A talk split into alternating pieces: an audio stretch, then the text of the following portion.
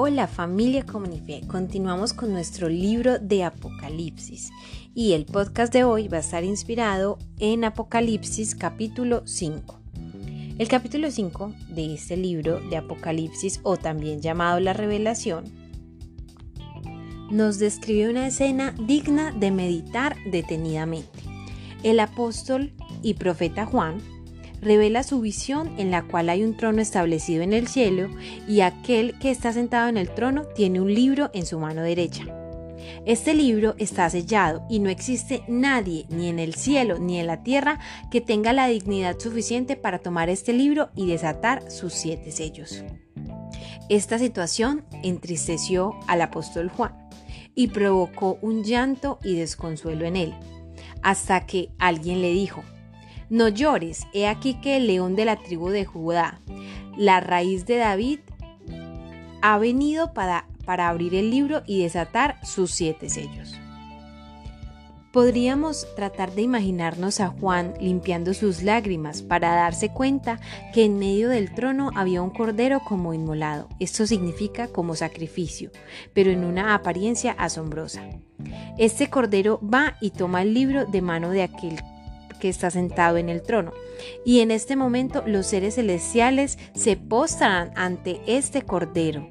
El relato dice que todos tenían arpas y le cantaban. La razón de este canto de adoración es el reconocimiento de que era el único digno, y este digno es realmente el Hijo de Dios. Podríamos leer este pasaje y detenernos a analizar cada uno de los detalles de esta revelación, pero hoy queremos centrarnos en los siete atributos que se le atribuyen a este cordero, al cordero que es digno, al único digno. Apocalipsis 5:12 dice, cantaban con todas sus fuerzas, digno es el cordero que ha sido sacrificado de recibir el poder, la riqueza, la sabiduría, la fortaleza, la honra, la gloria y la alabanza.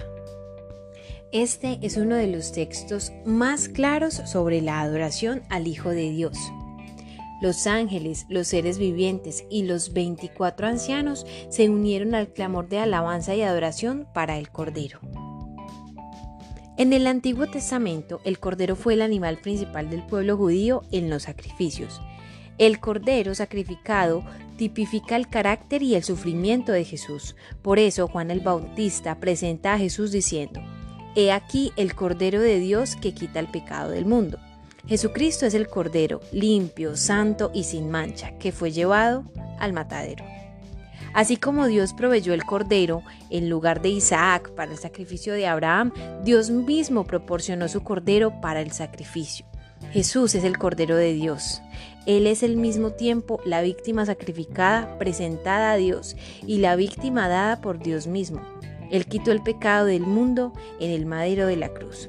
Él murió como pago por nuestros pecados. Por tanto, nosotros también debemos unirnos al trono celestial diciendo a gran voz, el cordero que fue inmolado es digno de tomar el poder, las riquezas, la sabiduría, la fortaleza, la honra, la gloria y la alabanza. Un día vamos a formar parte de ese coro y allí cantaremos alabanzas a aquel que nos amó hasta dar su vida por nosotros, pues no hay mayor amor que este. Juan ve una gran multitud, millones de millones, todos están alabando al Salvador y soberano de todo el universo. Qué escena tan magnífica que se describe aquí vemos que toda la alabanza y el honor y la adoración deben ir dirigidas únicamente a nuestro Dios.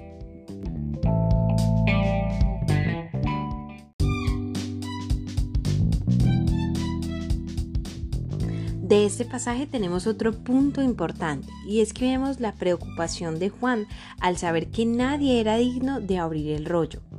Sin embargo, sale una buena noticia y es que si hay alguien digno y esa persona es Jesucristo.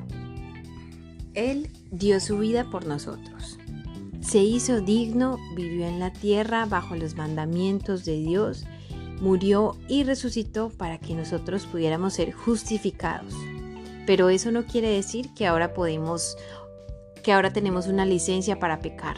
Por el contrario, ahora tenemos una razón que Él se haya sacrificado por nosotros haya muerto y haya resucitado, no quiere decir que ahora tenemos una licencia para pecar o que nuestro pecado es justificado porque alguien más ya lo cumplió. Por el contrario, tenemos un reto de por vida y es que Jesús nos dice que seamos parecidos a Él, que lo imitemos y que vivamos como Él vivió en esta tierra. Nuestro reto para ti hoy es que puedas hacer conciencia de ese sacrificio que Dios se ha hecho por ti y que puedas encaminar tu vida con ese propósito eterno que Dios ha puesto para ti y para tu familia. Gracias por llegar hasta aquí. Somos Comunife Uraba, una iglesia para la gente de hoy. Estamos ubicados a la salida de Carepa antes de Coca-Cola. Recuerda visitar nuestras redes sociales en arroba comunifeuraba y nuestra página web en www.comunifeuraba.com. Allí encontrarás contenido sobre nosotros, nuestra historia, quiénes somos y en qué creemos. No te pierdas de, de nuestros próximos episodios.